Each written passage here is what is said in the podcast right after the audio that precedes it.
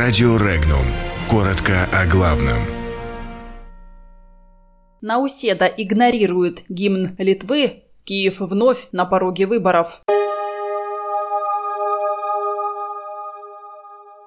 Избранный президент Литвы выбрал гимн Великобритании. О реакции Москвы на решение трибунала по Керченскому инциденту. Украина вновь на пороге выборов.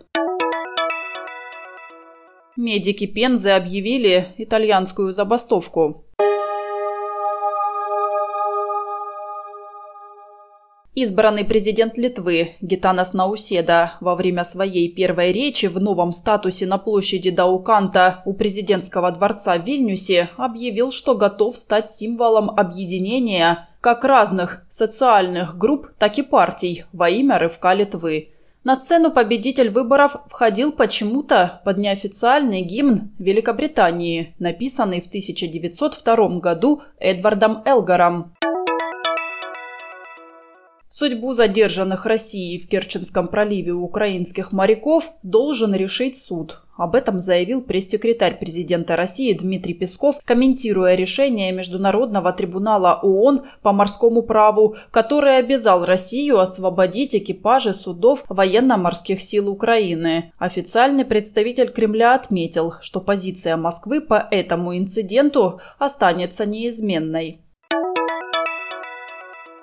США готовы к переговорам с Ираном в том случае, если Тегеран захочет их начать, заявил президент США после встречи с премьер-министром Японии Синза Абе.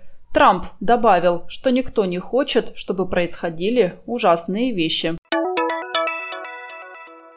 21 июля на Украине фактически состоятся не досрочные парламентские выборы, а третий тур президентских выборов, заявил в своем комментарии украинский политический эксперт Сергей Гайдай. По его мнению, шансы потеснить Зеленского есть только у тех партий, которые жестко настроены против нынешнего президента, но имеют достаточно своего традиционного электората. Кроме того, у президента далеко не все благополучно в мажоритарной части области.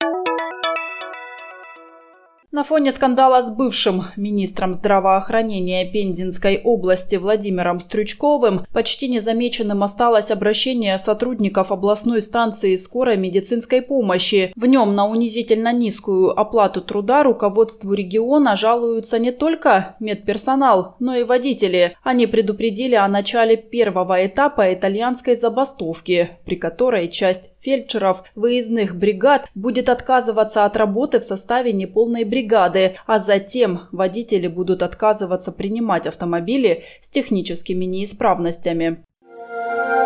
Подробности читайте на сайте Regnum.ru.